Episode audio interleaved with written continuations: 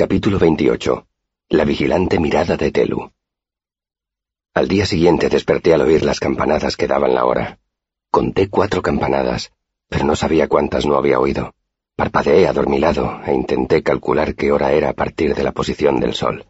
Cerca de la sexta campanada. Scarpi debía de estar empezando su historia. Eché a correr por las calles. Mis pies descalzos golpeaban los duros adoquines, pisaban charcos y tomaban atajos por los callejones. Lo veía todo borroso y aspiraba grandes bocanadas del aire húmedo y estancado de la ciudad. Irrumpí en el medio mástil casi corriendo y me quedé apoyado en la pared del fondo, junto a la puerta. Reparé en que en la posada había más gente de la habitual a tan temprana hora de la noche. Entonces la historia de Scarpi me capturó, y no pude sino escuchar su grave y cadenciosa voz y contemplar sus chispeantes ojos. Selitos el tuerto se adelantó y dijo Señor, si hago esto, ¿se me otorgará el poder para vengar la pérdida de la ciudad reluciente? ¿Podré desbaratar los planes del Anre y de sus Chandrian que mataron a tantos inocentes y que incendiaron mi amada Mirtariniel? Aleph dijo, no. Todo lo personal debe quedar aparte, y tú solo debes castigar o recompensar lo que tú mismo veas a partir de hoy.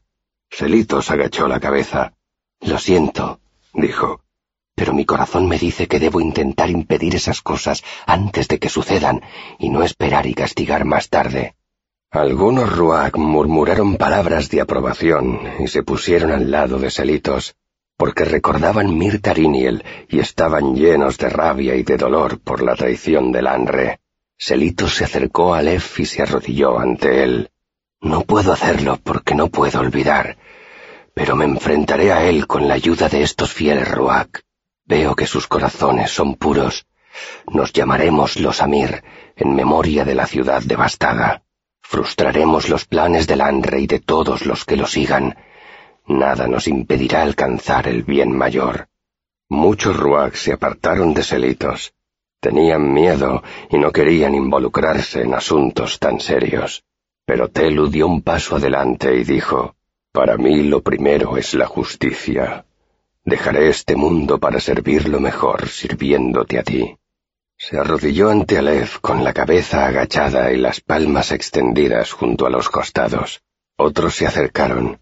El alto Kirel, al que habían quemado, pero que había sobrevivido entre las cenizas de Mirtariniel. Dea, que había perdido a dos esposos en la batalla y cuyo rostro, boca y corazón eran duros y fríos como la piedra. Enlas, que no llevaba espada ni comía carne de animales, y a quien nadie había oído hablar jamás con dureza. La rubia Geisa, que tenía un centenar de pretendientes en Belén antes de que cayeran las murallas, la primera mujer que fue forzada por un hombre. Lecelte, que reía a menudo, incluso cuando estaba afligido, y Met, que no era más que un niño y que nunca cantaba y que mataba con rapidez y sin derramar ni una lágrima. Ordal, la más joven de todos, que nunca había visto morir a nadie y que estaba ante Aleph, valiente, con el dorado cabello adornado con cintas. Y a su lado estaba Andán, cuyo rostro era una máscara con ojos llameantes y cuyo nombre significaba ira. Se acercaron todos a Aleph, y él los tocó. Les tocó las manos, los ojos y los corazones. La última vez que los tocó sintieron dolor y les salieron unas alas en la espalda que les permitirían ir a donde quisieran. Alas de fuego y sombra, alas de hierro y cristal, alas de piedra y sangre. Entonces Aleph pronunció sus largos nombres y los envolvió un fuego blanco. El fuego recorrió sus alas y se volvieron rápidos. El fuego les acarició los ojos y pudieron ver en lo más profundo del corazón de los hombres. El fuego les llenó la boca y cantaron canciones de poder. Entonces el fuego se instaló en su frente como estrellas de plata y se volvieron de inmediato honrados, sabios y sobrecogedores. Entonces el fuego los consumió y desaparecieron para siempre de la vista de los mortales. Solo los más poderosos pueden verlos, y aun ellos solo con gran dificultad y gran peligro.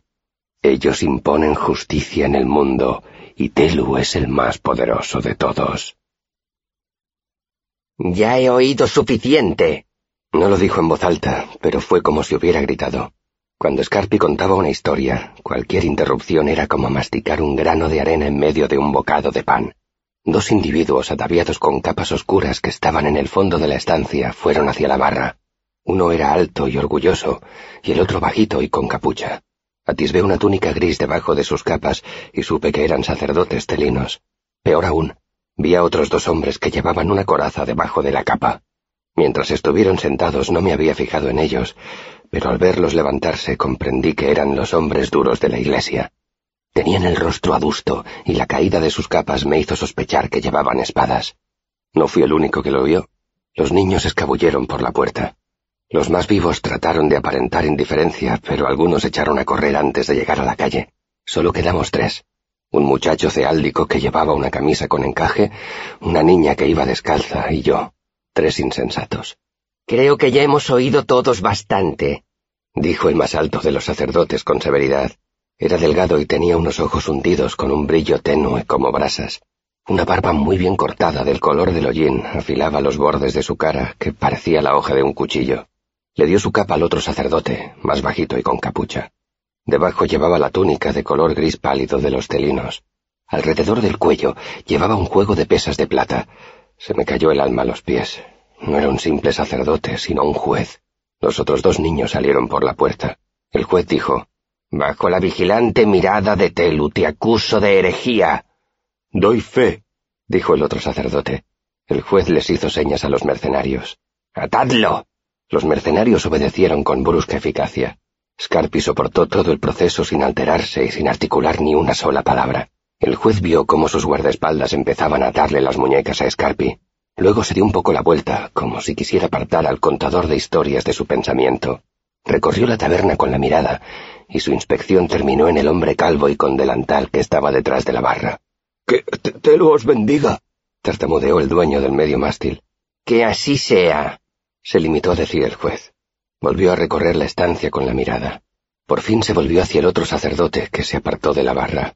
Anthony, ¿crees que en un local tan bonito como este puede haber herejes? Todo es posible, señor juez.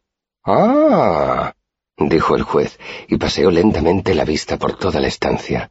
Una vez más terminó inspeccionando al tabernero. ¿Puedo ofrecerles algo de beber a sus señorías? se apresuró a decir el tabernero. Hubo un único silencio. Quiero decir, algo de beber para ustedes y para sus hermanos. Un buen barril de vino blanco de Fallows para mostrarles mi agradecimiento. Le dejo estar aquí porque al principio sus historias eran interesantes. Tragó saliva y siguió hablando atropelladamente. Pero entonces empezó a decir cosas escandalosas. No me atreví a echarlo porque es evidente que está loco y todo el mundo sabe que Dios castiga con dureza a los que maltratan a los locos. Se interrumpió y de pronto la estancia quedó en silencio. Tragó saliva y desde donde yo estaba, cerca de la puerta, oí el seco chasquido de su garganta. Es un ofrecimiento muy generoso, dijo el juez por fin. Muy generoso, repitió el otro sacerdote. Sin embargo, a veces los licores tientan a los hombres a cometer perversidades. ¿Perversidades? susurró el otro sacerdote. Y algunos de nuestros hermanos han hecho votos contra las tentaciones de la carne. Así pues, debo rechazar tu ofrecimiento. La voz del juez rezumaba piadoso pesar. Conseguí que Scarpi me mirara y le vi esbozar una discreta sonrisa. Sentí un nudo en el estómago. El anciano contador de historias no parecía tener ni idea del aprieto en que se había metido, pero al mismo tiempo, en el fondo, mi egoísmo me decía, si hubieras llegado antes y ya hubieses averiguado lo que necesitabas saber, ahora no te parecería tan grave, ¿no? El dueño de la taberna rompió el silencio. En ese caso, ya que no pueden llevárselo, ¿por qué no aceptan el valor del barril? El juez se quedó pensativo. Háganlo por los niños, añadió el tabernero. Sé que emplearán ese dinero para ayudarlos. El juez frunció los labios. Está bien, dijo tras una pausa. Por los niños. El otro sacerdote dijo con un tono desagradable. Por los niños. El tabernero compuso una débil sonrisa. Scarpi me miró, puso los ojos en blanco y me lanzó un guiño. Se diría, dijo Scarpi con su voz melosa, que unos elegantes clérigos como vosotros encontrarían cosas mejores que hacer que detener a contadores de historias y extorsionar a hombres decentes. El tintineo de las monedas del tabernero se extinguió, y fue como si toda la estancia contuviera la respiración.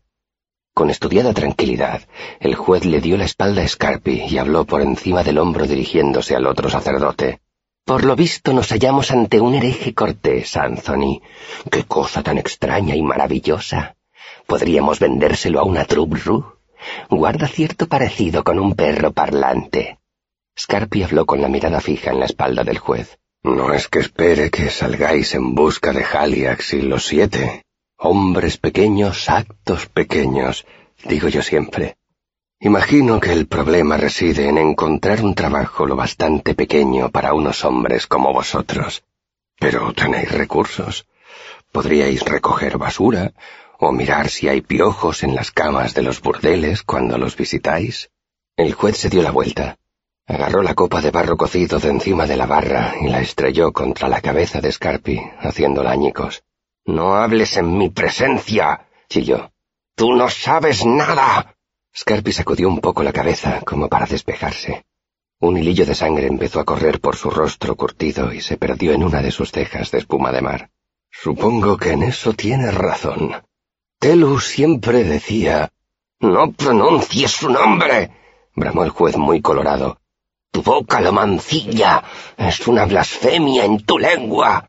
Vamos, Erlus, dijo Scarpi como si hablara con un niño pequeño. Telu te odia más que el resto de la gente, lo que no es poco. Un silencio artificial se apoderó de la taberna. El juez palideció. Que Dios se apiade de ti, dijo con voz fría y temblorosa. Scarpi miró un momento al juez sin decir nada. Entonces se puso a reír. Era una risa retumbante y sonora que surgía del fondo de su alma.